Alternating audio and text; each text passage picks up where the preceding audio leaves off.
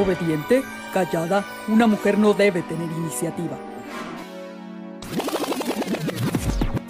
¡No! Valiente, divertida, inteligente. Yo soy. Tú eres. Mujer Maravilla. Mujer Maravilla. El podcast de Miriam Tello. Comenzamos. Hola a todos. Nuevo episodio de Mujer Maravilla. Hoy nuestra invitada Celeste Romero. Hola Celeste, ¿cómo estás? Bien, bien, Miriam. Muchas gracias por la invitación. Aquí saludándolos a todos, a tu auditorio también. Ay, no, gracias a ti por aceptar y gracias por, por regalarnos herramientas en un tema de tanto valor que a hombres y mujeres nos, nos trae aquí y aquí y aquí. ¿Por qué no puedo romper con relaciones tóxicas? Antes de iniciar con el tema fabuloso de por qué no puedo romper con relaciones tóxicas, quiero que me digas, por favor, Celeste, y les platiques quién eres tú. Claro que sí, Miriam. Bueno, mi nombre, como ya lo mencionaste, es Celeste Romero. Soy psicóloga em, eh, conductivo-conductual desde hace más o menos siete años y he estado practicando desde hace más o menos 15 años la psicología desde el enfoque pediátrico. Actualmente me encontraba eh, apoyando en el área de psicopediatría en el Hospital Sotipan de aquí de Guadalajara Estuve durante 13 años trabajando en el sector educación. Bueno, finalmente, eh, el estar trabajando tan de lleno en todo lo que tiene que ver con la crianza de las nuevas generaciones, pues me empiezo a encontrar con todo este tema de la realidad de las mujeres al interior del matrimonio y como todos estos esquemas de familia que han ido construyendo pues las reales problemáticas que ahorita estamos escuchando todo el tiempo en las noticias y en las redes sociales. Entonces, bueno, finalmente esto me lleva o sea, la psicoterapia con adultos, sígueme aquí, eh, un poco con este tema tan interesante y tan apasionante, que es efectivamente esta pregunta de por qué no puedo dejar una relación que me hace daño. Y yo quiero preguntarte si con esa experiencia profesional que tienes, esta pregunta es frecuente. No tienes idea, es muy frecuente. De hecho, em, hace un poquito comentábamos cómo las mujeres constantemente llegan y de hecho te dicen, ya me dijeron qué hacer, ya vi eh, a varias personas, ya platiqué con él y no lo puedo dejar. O tengo todos los argumentos para decir, ¿por qué no debo de estar con él? Pero lo quiero. Y a lo que vengo a preguntarte es, ¿cómo le hago para que esta relación, ya sabes, mejore, continúe, eh, se transforme? Bueno, una petición, sabes, honesta de una persona que considera eh, en una relación que le importa. Y muchas veces creo que llegan contigo así como que todavía creyendo que es el último estirón a ver si logran rescatarlo, ¿no? Pues lo que pasa es que eh, las relaciones tóxicas son algo que por más que hagamos como que no están ahí, como que la mía no es, eh, como que la mía va a cambiar, como que a mí no me va a pasar, pues es una cotidianidad, es algo exponencial, es decir, aumenta, y entonces los problemas que probablemente tenía hace 10 años, ya ahorita, más allá de tener otros problemas, ya en mí hay un desgaste que ha ido aumentando y aumentando y aumentando. Entonces es lo que me dice, yo sé que tengo que hacer algo y no sé cómo. Entonces, bueno, pues este eh, enfoque de las relaciones tóxicas, que se le acuñe este término de toxicidad que hay de hecho muchísimo, un poco de polémica por el uso de esta palabra, ¿no? Para determinar ahora eh, estas relaciones que son em, nocivas para nosotros. Pero en realidad ya hay muchísimos años atrás, yo puedo este, ubicar, por ejemplo, en mi experiencia personal, yo de niña hubo un libro en mi casa que se comentó mucho entre mis tías, que se llamaba Las mujeres que aman demasiado. Y fue un libro que yo fui niña en los 80 este libro lo que planteaba era precisamente este amor que me hace sufrir. Y entonces, si es un amor que me hace sufrir, estoy amando demasiado y le pone este demasiado para avisarte, eh, hay una condición em, psicopatológica, no nada más en la persona como decir, ella tiene problemas, no, no, no, una condición de violencia sistemática que hace que continuamente las mujeres estemos atrapadas en nuestras relaciones. Tal cual, atrapadas. Y entonces, pues ahí la razón ya no nos sirve tanto. Eh, entender, y hacer que esto me hace daño, pues lo sé, me hace daño, lo veo, es más, si me golpea, lo sé, lo siento, en el cuerpo, me hace daño. Y pues bueno, ¿qué hace una relación tóxica? Empezaríamos por ahí. Y la relación, lo que la vuelve, en mi experiencia y en, lo que he revisado en la literatura tóxica, es esta constante de la inequidad en las relaciones. Pero que esta historia de la inequidad en las relaciones, pues está bien fundamentada en el sistema patriarcal en el que estamos. Pues ahora sí que nuestra sociedad está inmersa. Y entonces, pues en estas relaciones inequitativas, tenemos dos como realidades en la misma relación. Una en donde el hombre parece tener privilegios constantemente, no nada más al interior del hogar, sino afuera, con las leyes, con todo. Tiene el privilegio de la impunidad, por ejemplo. Ahora lo hemos estado viendo con tantas situaciones de violencia hacia las mujeres, y que es un fenómeno ya, es una epidemia, es un asunto de salud pública, o sea, todo esto se está llevando a otros niveles.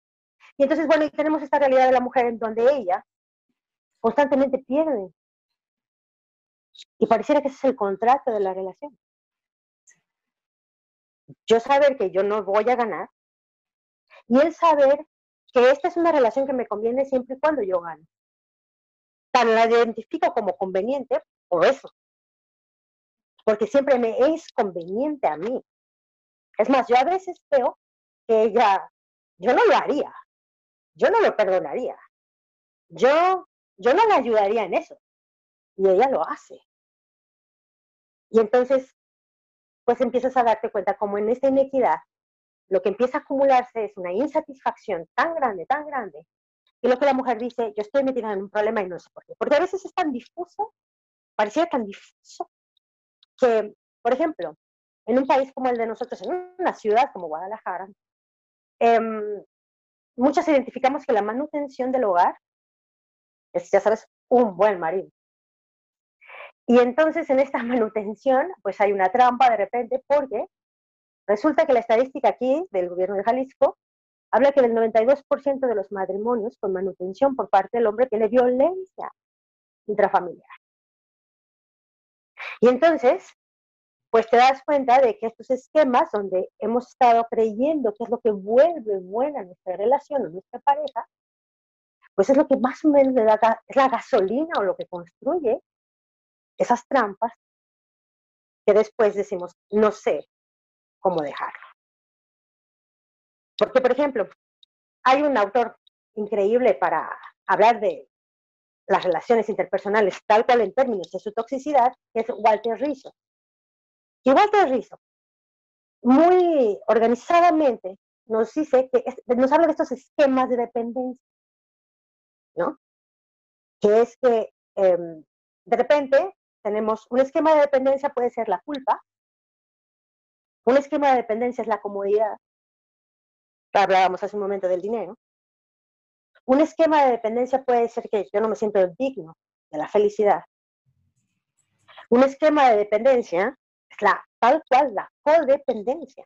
En la codependencia, una de sus grandes características es que es esta vinculación desde la debilidad. O sea, ahora sí que, gracias a que me aceptaste con mi oscuridad y yo te quise con tu locura, pues imagínate qué gran infierno somos. Se vuelve como el ni te debo ni me debes. Exacto. Aquí hay un roto para un descosido.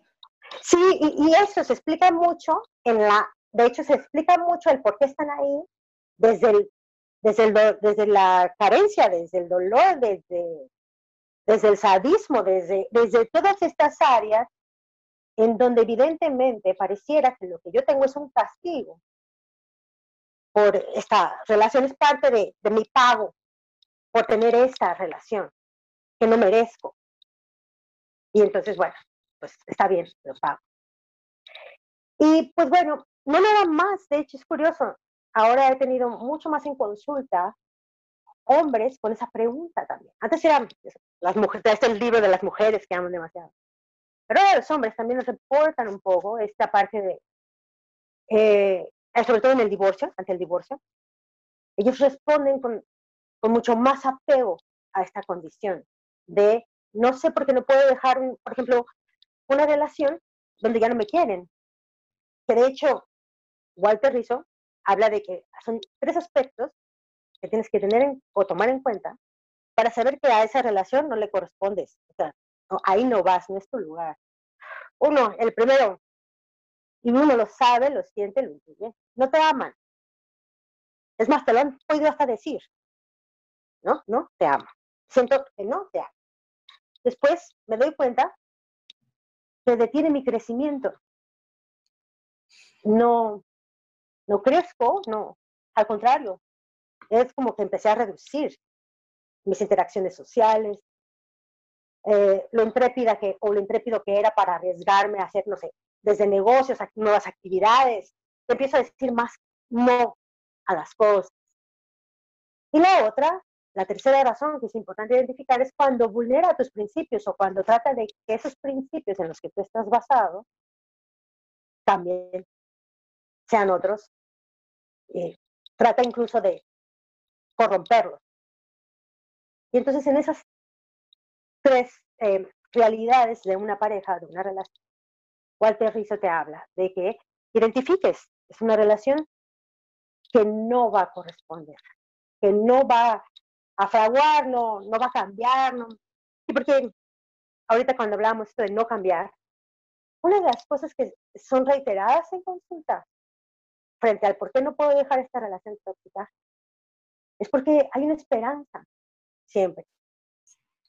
Hay una esperanza de que el otro cambie, de que em, si, usted habla con él, por ejemplo, ¿no? Te quieren poner a, ti como terapeuta, si se lo traigo y usted le dice, eso que me está diciendo, se lo puede decir a él para ver si ahora que, ¿no? Y entonces, mm, pues esta inevitable, así como ganas de, por favor, sí, el que yo quiero, el que, el que de hecho, pues debería de suceder, y más, por ejemplo, cuando ya tienen hijos. En una ocasión una paciente me preguntó que si yo sabía, porque cuando te querías divorciar, todos te decían, no lo hagas, aunque te pegara, no te diera la, la manutención. Y si era tu novio, todo el mundo te decía, déjalo. Es un patán, no vale la pena, te vas a encontrar mucho. Hazlo un lado. Y, y es curioso, pero pasa un poco hasta con las madres de familia, o con los padres, de repente.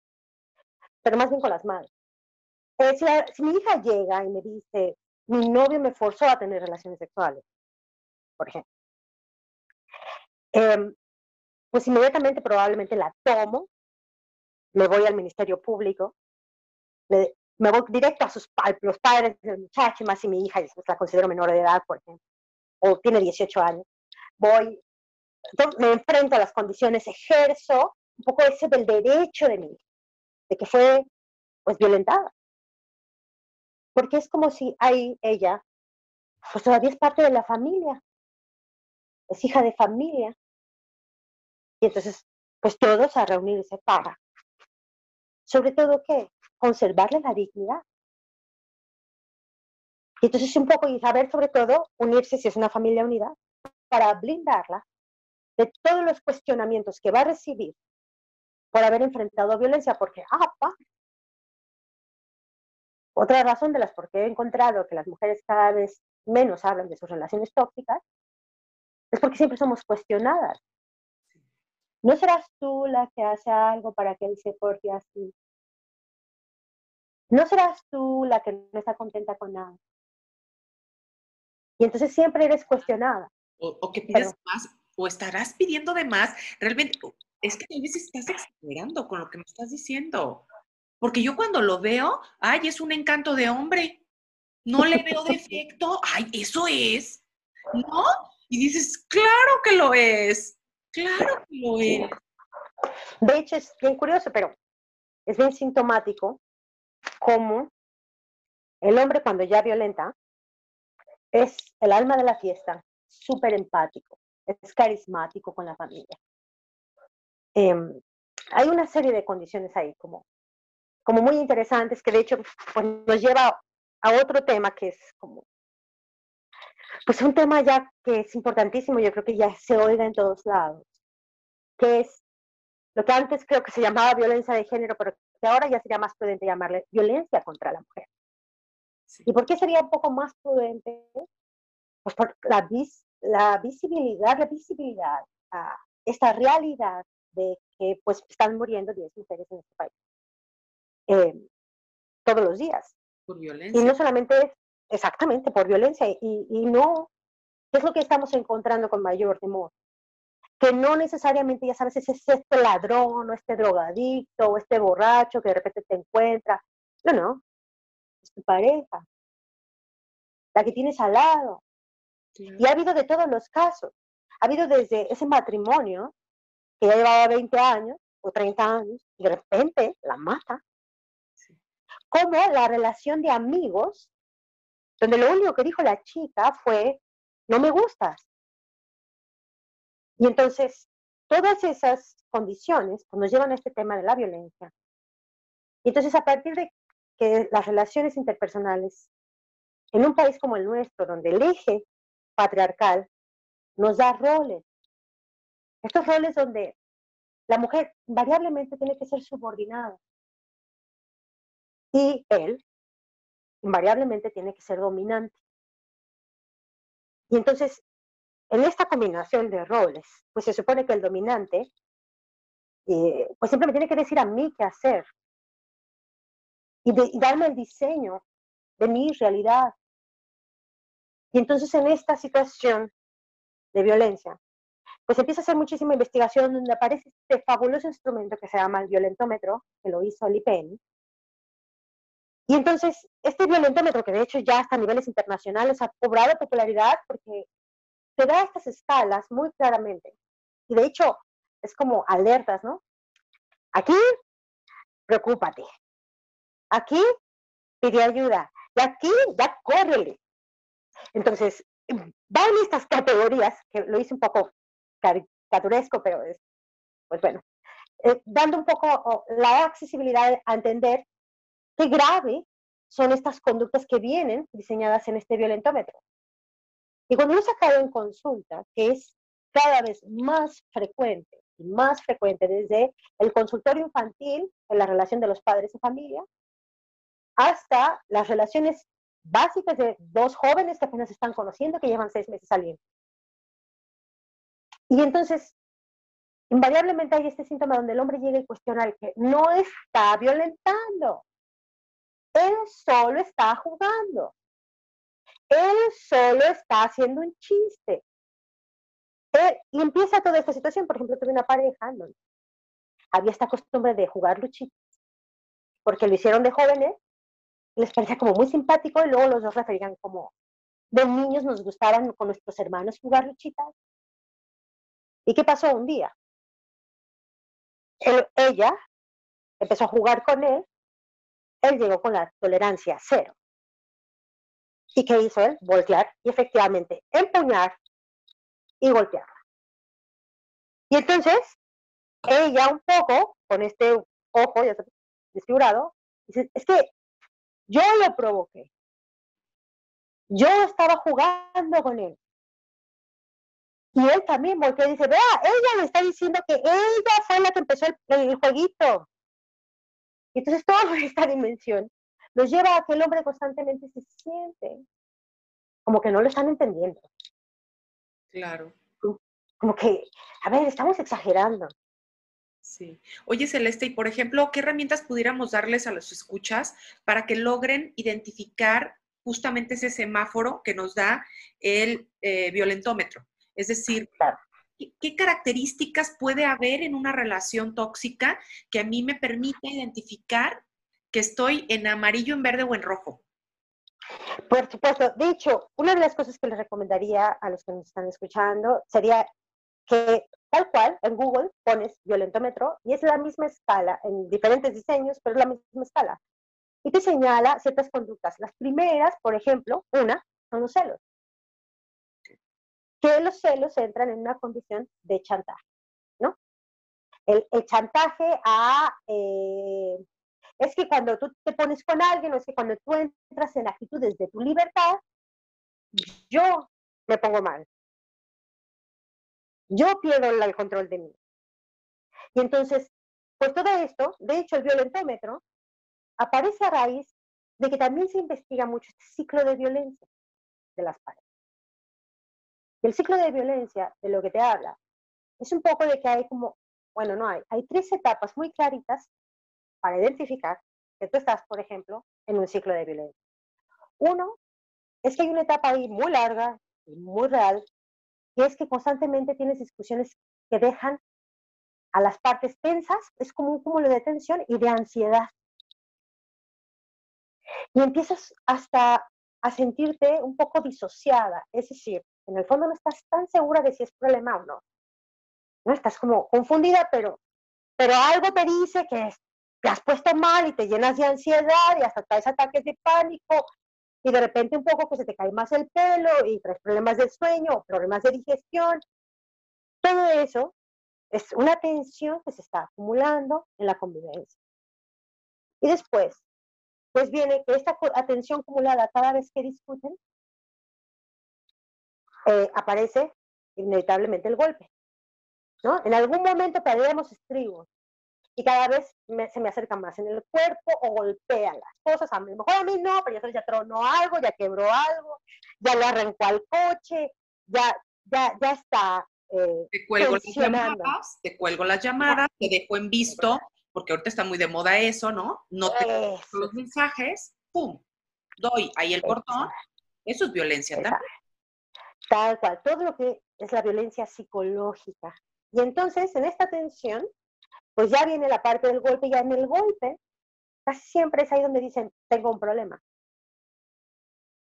Porque ya el golpe ya me avisó, casi todas tenemos como ese estándar, es curioso, de que sí, sí estoy, sí estoy en un problema, sí este es un problema. Pero luego viene, pues este que llaman la luna de miel, que es que pues de repente cuando ya me ve, porque ya por así ya creí que estoy en algo, ya lo actualizo, yo lo, veo, lo asumo y digo, me acabo de meter un golpe, claro que estoy en un problema, empiezo a tomar actitudes que me vuelven un poco más coherente para él como persona independiente de él. Me lo empiezo a retirar, probablemente empiezo a preguntar con un abogado, me empiezo, ya sabes, a investigar qué es lo que tengo que hacer, qué es lo que procede, y qué empieza a hacer él. El que yo siempre quise que él fuera. El que yo siempre quise que él fuera. Se convierte luego en dulce, entonces. Pues no, es, es, es bien chistoso, pero es justo el que yo quería. Ok. El que yo quería. Porque sí sabían cuál era el que yo quería. Por ejemplo, si yo traía un tema de que le decía, oye, ¿por qué no me sacas de vacaciones? ¿Por qué no viajamos? Ese día llega y te dice, compré los boletos de avión para que tú y yo nos vayamos a Cancún solo.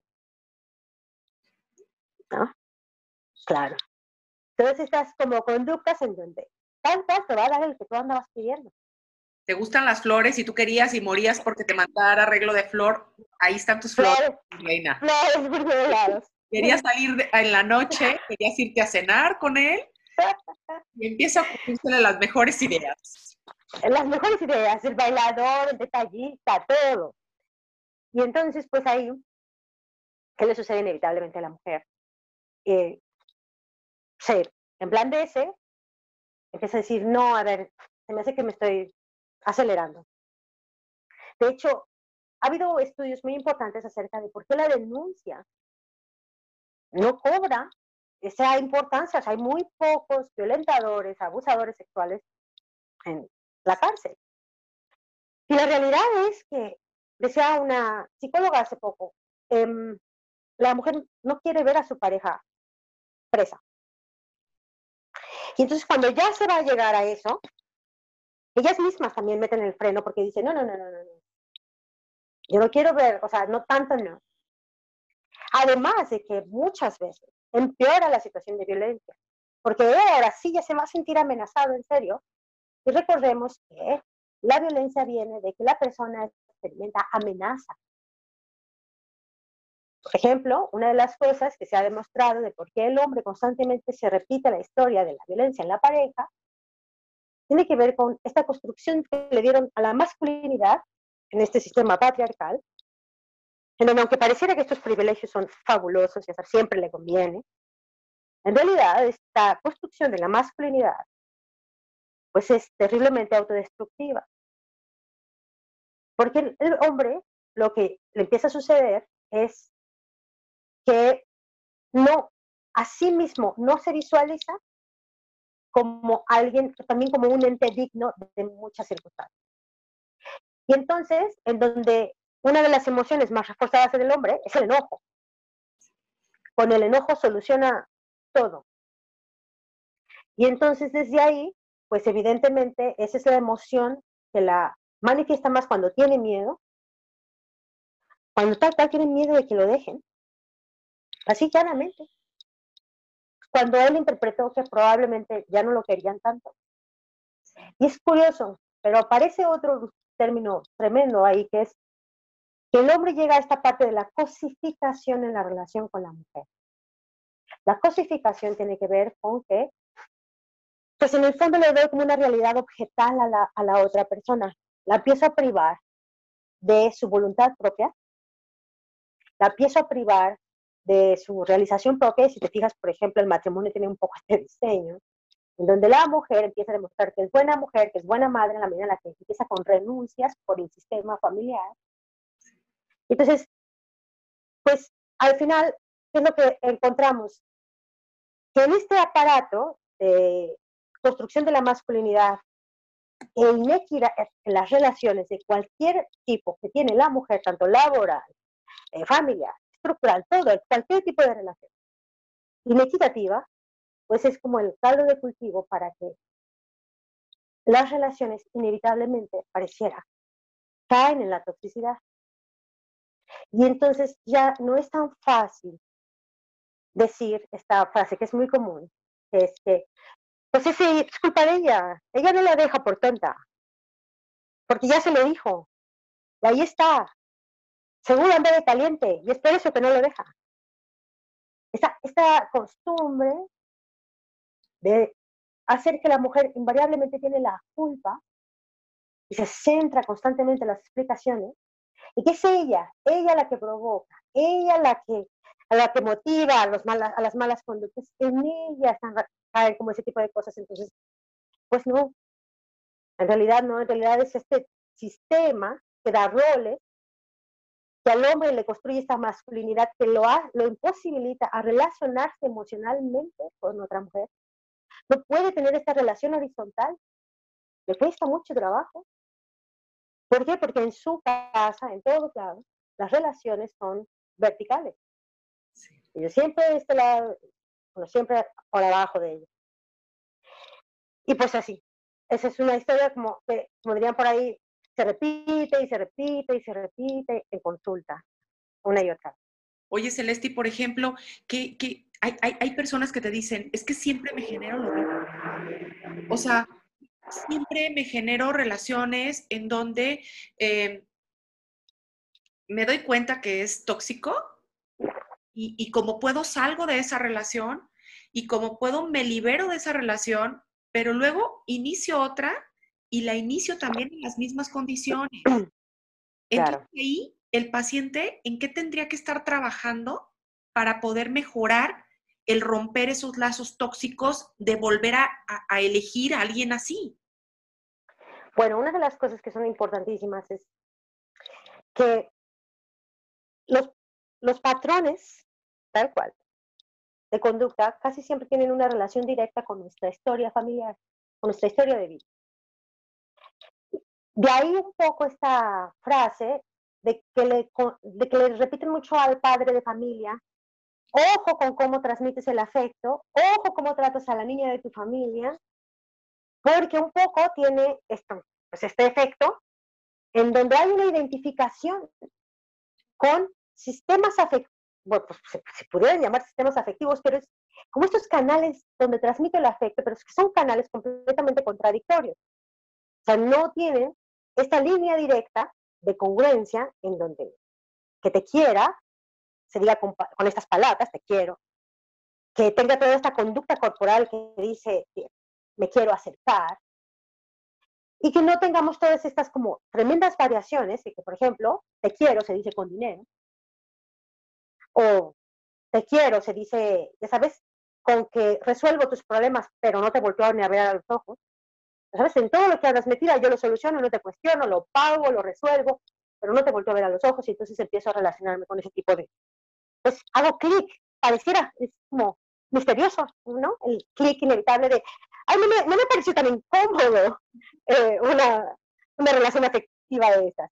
Pero también, creo que hay una realidad paralela ahorita que es que al considerarse que el hombre ya es una preocupación de salud pública, pues ahora sí que casi cualquiera podría meterte en una relación tóxica. O sea, ahora sí que no es como, por decir, no es, cuestión de radar, ¿no? Que antes nos decían, tú tienes un radar para los tóxicos, tú tienes un radar para los, para los mujeriegos pues más bien hay un, hay un patrón conductual también en ellos en ese sentido. Y entonces, pues sí es cierto que ellos tienden a tener relaciones inequitativas, son las que más llevan a la formalidad.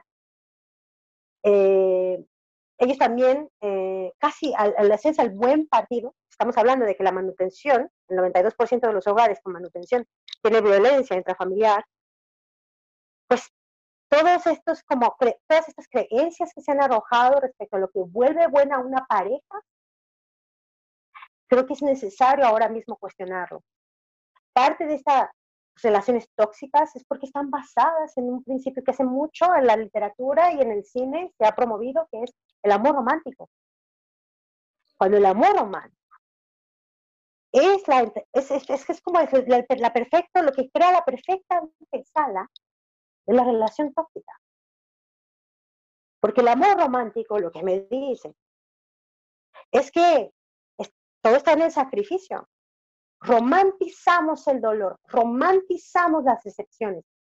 Y sabes, romantizamos el esfuerzo, el sacrificio, la transgresión.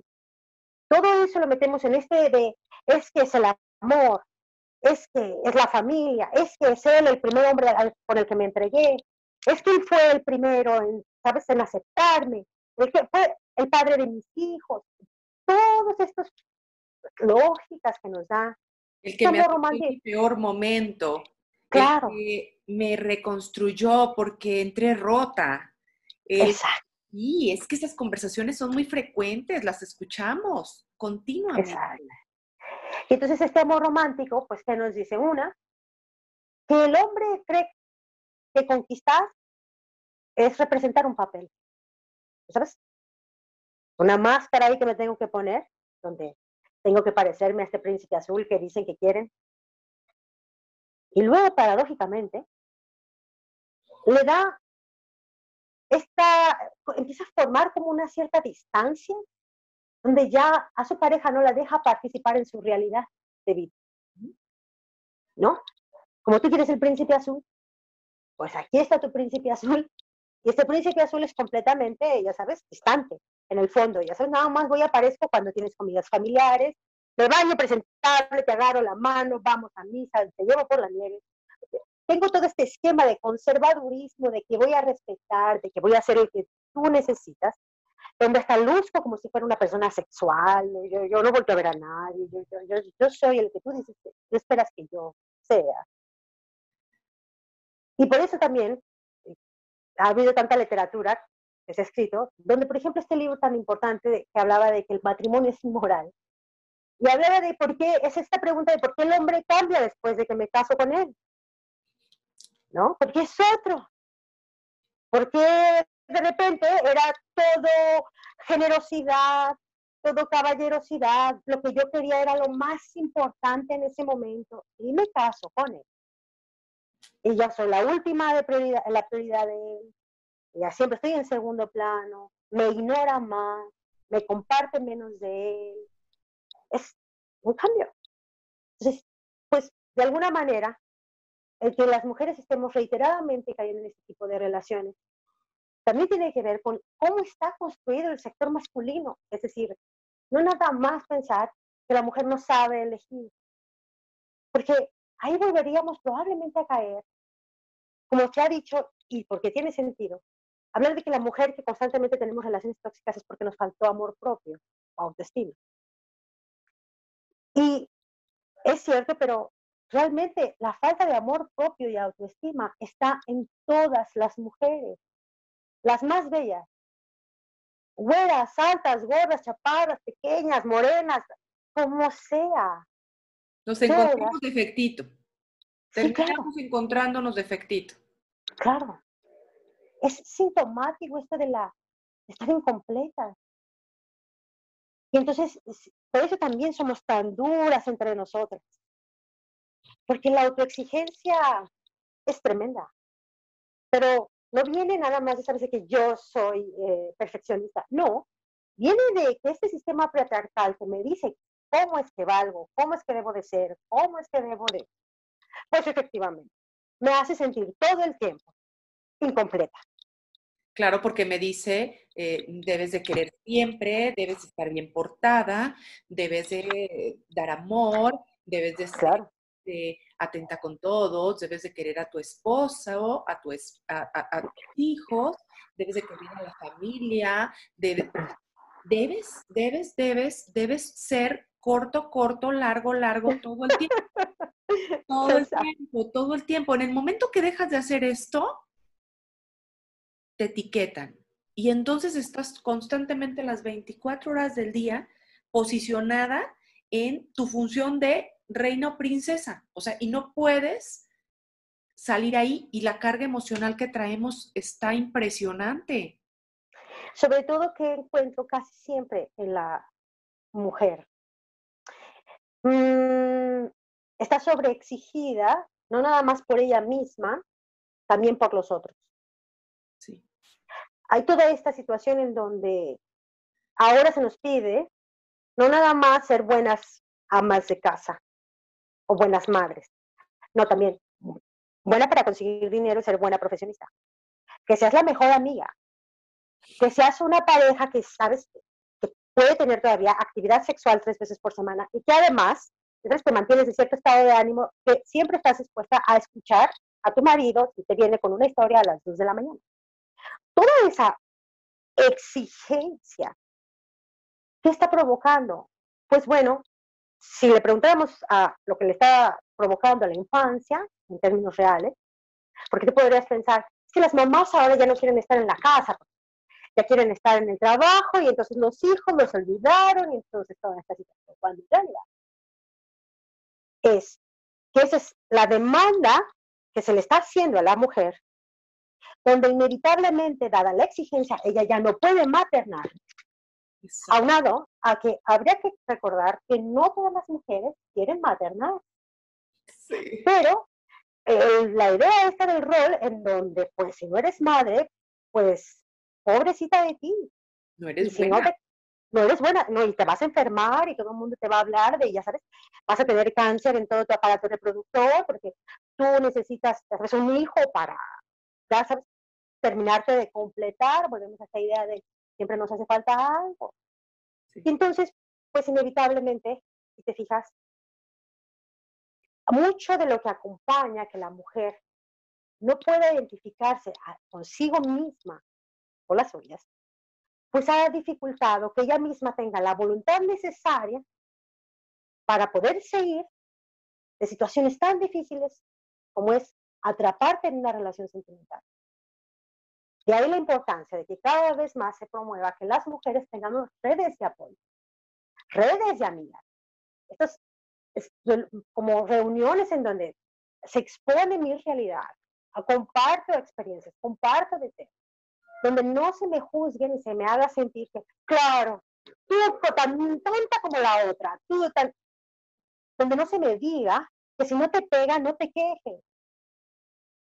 Donde no se me diga que ay amiga, te falta todavía hacer esto, esto, esto, esto y esto para estar al nivel, como todos estos grupos que también están promoviendo el ideal de la madre de familia o el de la esposa de alguna persona. Entonces, todo este deber ser, si no lo empezamos a cuestionar, si no nos empezamos a, a reunir tal cual para identificarnos, apoyarnos y volvernos esta red de apoyo que es tan urgente, porque sí también es sintomático que la mujer, al quedar aislada, que es uno de los tantos síntomas que vienen del violentómetro, otro de los síntomas súper importantes que se presentan como foco rojo, que es que yo constantemente me alejo de mis relaciones personales por mi pareja, ya sea porque él me tiene una sorpresa el mismo día, o ya sea porque eh, él te dice que, ¿por qué no mejor se quedan viendo Netflix los dos, solos en la cama, a gustísimo? ¿A qué van? Toda esa lógica, lo que empieza a, a provocar, incluyendo, por ejemplo, que ellos sean una pésima compañía en las reuniones sociales y entonces también ya dices, mejor no voy. Sí, porque sabes que como mueble y que está haciendo caras o te está mandando el mensaje diciéndote, ya, ya me aburrí. Exacto. O sea, y dices tú, bueno, te traes. Exacto. Y me vengo sola y tampoco disfrutas, porque de todos modos me estás mandando mensajes diciéndome que a qué hora regreso a casa, o que si ya estoy en casa, o que, o que, no sé, o sea, el chiste es de hacerse presente para seguir siendo tóxico. Así es. Entonces, al final, si te fijas, en estas condiciones, pues cada vez se explica más y de hecho casi cada caso eh, merecería que se viera individualmente cada caso de dependencia, precisamente porque hay cosas bien en específico que te explican perfectamente por qué esa chica no puede o por qué esa persona no puede. Y tiene completamente sentido que no vea el cómo salirse. Es por eso que es importante que pidan ayuda. Es importante empezar a identificar que me tengo que dar esos espacios de reflexión, porque si no la inercia de mis actos me va a llevar y la historia familiar también nos da inercia. Entonces, esa historia familiar, si todos tenemos de alguna manera una historia familiar difícil, donde la relación de nuestros padres fue tóxica, pues es indispensable cuestionar como tradiciones, por ejemplo. Estos hábitos en donde eso, siempre le estoy pidiendo, por ejemplo, al hombre que tenga la cartera llena. Cuando para el hombre, para todos, cada vez es mucho más difícil esa dinámica. El que yo siempre traigo y siempre puedo y siempre pago. No, de hecho es súper peligroso hacerle esa demanda a un hombre. Y saber que, por ejemplo, pedirle a un hombre que pague es aceptar esta lógica de que el que, paga manda. Y entonces desde ahí, pues yo también tengo que darme cuenta cómo es que hay ciertas cosas que por no quererlas cuestionar o no visualizarlas para cuestionarlas, he estado pagando platos rotos que me puedo evitar. No que son mi culpa, no que es porque yo no soy porque yo no tengo, no, no creo que vaya por ahí, pero sí que probablemente necesito cuestionar para darme cuenta de que hay mucha responsabilidad en el de enfrente. Claro. Y que yo estoy demasiado. Y que yo estoy amando demasiado. Y entonces también cuestionarnos, Celeste, que estoy amando y que debo de amar, pero sin sacrificio, ¿no? Así, pues es que el otro día me decía una paciente, eh, pero es que yo sí creo en el sacrificio. Y más, ya sabes, si venimos de educaciones en donde el sacrificio en la iglesia, por ejemplo, se nos habló tan en específico del valor del sacrificio. y decía, yo no, yo también lo creo, el sacrificio, por ejemplo, si uno va a revisar cualquier construcción, que le llaman las siete maravillas del mundo, está una lista gigantesca de personas que murieron construyendo semejante grandeza. Entonces sí entiendo un poco el punto de, ya sabes, los costos-beneficios de las cosas, pero en realidad el tema del sacrificio tiene que ver con que yo algo es que mi intuición, mi voz interna me dice me dolió, me incomodó, me asusté, no me ajustó, o sea, me, me, me, no, no, no pude. Me tengo que escuchar, porque entonces es ahí donde está la primera señal de que no tienes que adecuar nada que te duela. Y entonces no voy a romantizar, no voy a decir, es que no importa. Déjale algo así para ver si se me quita.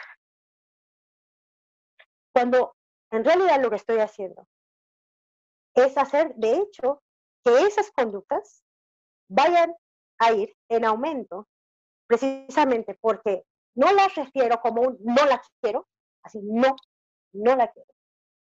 Y entonces no, no, no, no visualizo o no dimensiono el efecto real de lo que estoy construyendo, de lo que, de lo que estoy viviendo día a día. Entonces, realmente importa muchísimo que cada vez más, por ejemplo, a los niños se les promueva el no, sobre todo a las niñas. No. Cuando a nosotros todo el tiempo se nos está diciendo que no digamos no, que no nos enojemos, que no tenemos derecho a la ira, que no tenemos derecho a este tipo de cosas, cuando es... ella tiene que poder decir no a lo que no quiere. Y todos, desde los pequeños, porque si hay algo que ha aumentado también con este sistema patriarcal en combinación con el capitalismo, pues es este abuso sexual infantil que se ha vuelto una cosa tremenda, pero que la, la, importancia de, de que te, edades tempranas, a los pequeños, por ejemplo, cada vez que les vamos a abrazar, se les pudiera preguntar, ¿te puedo dar un abrazo? Exacto.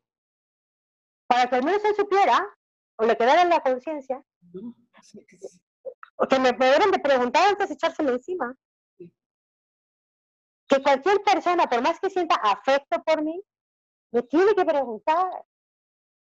Y sobre todo, yo tengo que preguntar, cada vez que yo también me quiere eh, abrazar a alguien, por más que sea veces bien noble mi intención, del te quiero muchísimo, ¿por qué no considerar que al menos el niño tendría que ser una herramienta formativa el que se le pregunte te puedo dar un abrazo, te puedo agarrar la mano, te puedo dar un beso.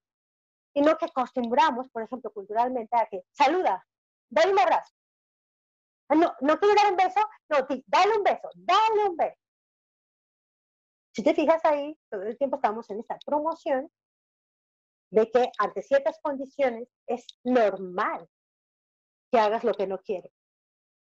Sí. Y entonces, pues eso aumenta. Oye, y, para ir cerrando, eh, entonces, rescato elementos, si me perdí, ahí me entras. Eh, cuando yo digo, ¿por qué no puedo romper con relaciones tóxicas? Tendría primero que identificar si ya soy sabedora de que me está incomodando en algo la relación. Si ya estoy teniendo señales de alerta de llamadas constantes, celos, eh, cancelar cosas que son prioridad para mí, dejar de ser yo, visitar a la gente que yo amo, estar en mi contexto familiar, que me juzgues por eh, realizar determinadas acciones, por mi vestimenta, por cómo me comporto, que detonen alertas. Si yo ya identifico esa alerta, entonces tendría como segundo nivel o contención comunicarlo comunicar con mis cercanos. Si no veo que mis cercanos hay respuesta o mi círculo de contención no es adecuado, tendría sí o sí que acudir inmediatamente con un profesional para que entonces esa persona sí me escuche desde el lado objetivo. ¿Entiendo? Claro. estoy completamente de acuerdo contigo en ese sentido, en ese orden.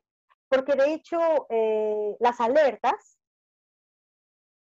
es propio tu voz de intuición. Y porque finalmente la toxicidad va a venir de la inequidad. Por eso es que tu propia voz te lo va a decir. Porque al final de cuentas, también casi ninguna mujer me ha dado argumentos equivocados de por qué no quiere continuar. Casi siempre son muy acertadas sus observaciones. Por eso es tan importante promover que escuchen su voz interna. Porque siempre es un aviso. No te está mintiendo tu voz interna. No, no, no, no es, es que yo estoy loca. Es que yo exagero todo. No, eso, eso es algo que de hecho se nos ha comentado mucho, que nos cuestionemos hasta nuestra propia voz. Pero en realidad no, eso te, está avisando. Te está avisando que él tiene conductas que pareciera que para él son muy convenientes, pero para ti son lo opuesto. De, cualquier tipo, la que sea, entra ahí. La otra que es súper importante es eso que mencionas. Háblalo. Háblalo porque de alguna u otra manera te vas a dar cuenta, para empezar, que en esa situación hemos estado todas y todas hemos pasado por circunstancias parecidas. Es una realidad que está en todos lados, en todas las generaciones. Entonces, el hecho de que lo puedas hablar, uno te va a llevar a la identificación, te va a llevar a un empoderamiento social, es decir, te vas a dar cuenta, mira, ella le pasó lo mismo y ella hizo esto, esto, esto, se animó, dijo, puso. Entonces, ahí yo ya me siento, como dices, qué pena que yo sufro violencia, qué pena que yo tengo el novio equivocado, qué pena que mi novio no es perfecto. No, no te preocupes. Ponlo en voz alta para que te des cuenta lo popular que es la situación. Y la tercera que es fundamental, es que si están tus posibilidades pedir ayuda profesional, lo hagas. ¿Por qué? Tanto hombres como mujeres. Las mujeres en el caso de, reconocer identidad propia, conocimiento propio. La cultura nos ha dejado muy inaccesibles a nosotras mismas, en todos los sentidos, desde nuestra sexualidad, todo, toda nuestra concepción de sí misma. Y entonces, sí es cierto que si traes un bajo conocimiento de ti misma, pues es fácil que las relaciones se vuelvan todo, el todo. Entonces, si hay algo que una mujer necesita darse cuenta es que necesita diversificar su realidad, ¿no? Ampliarla. Saber que a este mundo se viene a hacer un montón de cosas, entre ellas conocer personas, relacionarte con ellas, pero no es la, eh, o sea, es como decir, ¿a qué veniste a este mundo? No vienes a estar con esta persona. Y eso por un lado. La otra, en el hombre, la construcción de su masculinidad. Va a ser saludable para él. Va a poder no sentirse que se quiere ir de todos lados.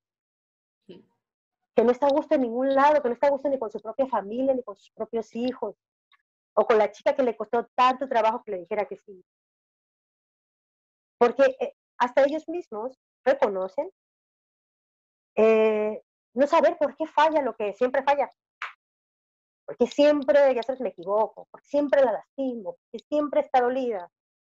Ahí, esta construcción de la masculinidad, ciertamente a ellos de repente no los deja ver el por qué lastiman, el por qué es maltrato, el por qué es violencia.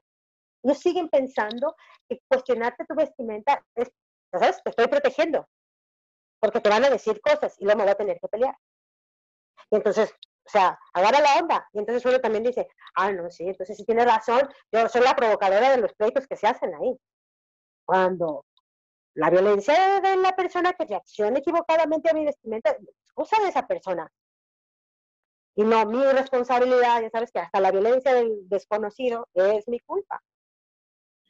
Entonces, todo esto importa muchísimo precisamente para que las relaciones de manera la responsabilidad de la toxicidad sea visualizada y no nada más la mujer, una, esté pensando que dime cómo cambio para ver cómo encajo. Y el hombre venga a decirme, oye, habla, este, o qué hago con mi mujer porque está loca. se inventa cosas y siempre está de mal humor y yo no entiendo nada, por eso de hecho tengo a otra, porque esa ya, ya, no, la, ya no la entiendo. Entonces, todo esto que paralelamente también te genera estos cuadros familiares tan violentos, de las relaciones afectivas tan violentas, y así pues vamos haciendo todo esto hacia abajo que nos da estas pues relaciones en la edad adulta tan, tan, mm, tan importantes y tan, tan de, de lleno, tan constructivas, pero también con tanto poder a destruirnos a hombres y a mujeres. Vidas completitas se van. Entonces, pues bueno. Está súper. La verdad es que, mm, bueno, es que nos da para tanto este. nos da para tanto. Una cosa nos llevaría a otra y, no terminaríamos. Mira que de acuerdo. la voz celeste y me siento muy complacida de toda la valía de información que lanzaste en este episodio, porque segura estoy que a muchas y a muchos les vas a hacer clic, clic, clic, clic, como si fuera una alcancía y que estás aventando monedas con, cada palabra tuya. Y, y, justamente de eso se trata en Mujer Maravilla, de que los contenidos y la información que se manejan puedan ayudar a otros a hacer eco. Porque este tema de por qué no puedo romper con relaciones tóxicas, tal vez alguna mujer o algún hombre que lo escuche le va a hacer eco escucharlo. Yo espero que sí. Eh, y pues bueno, yo agradezco de antemano que este tipo de espacios hablen de estos temas tan relevantes, de, de necesidad social, que se visualice. Ya tenemos mucho tiempo en, en relaciones autodestructivas, súper, eh, con mucha toxicidad en, al interior de la relación. Y pues eso habla de que no la estamos pasando bien. Y bueno, pues esperemos que este tipo de espacios abran esas posibilidades y las personas se acerquen, dialoguen, creen estas redes de apoyo. Y bueno, este tema de la violencia, que es un deber nacional, ahora sí, para todos los profesionales de la salud, atacar, hablar, mencionar, porque bueno, es epidémico, tal cual, una epidemia, la violencia en este país. Sí. muchísimas gracias, Miguel. No, al contrario, gracias a ti. Y bueno, recuerden que vamos a dejar las redes sociales de Celeste para que sigan teniendo contacto con sus contenidos de gran valor, porque ella es una profesional, ella sabe de lo que está hablando y entonces es una excelente oportunidad para que la conozcas un poco más.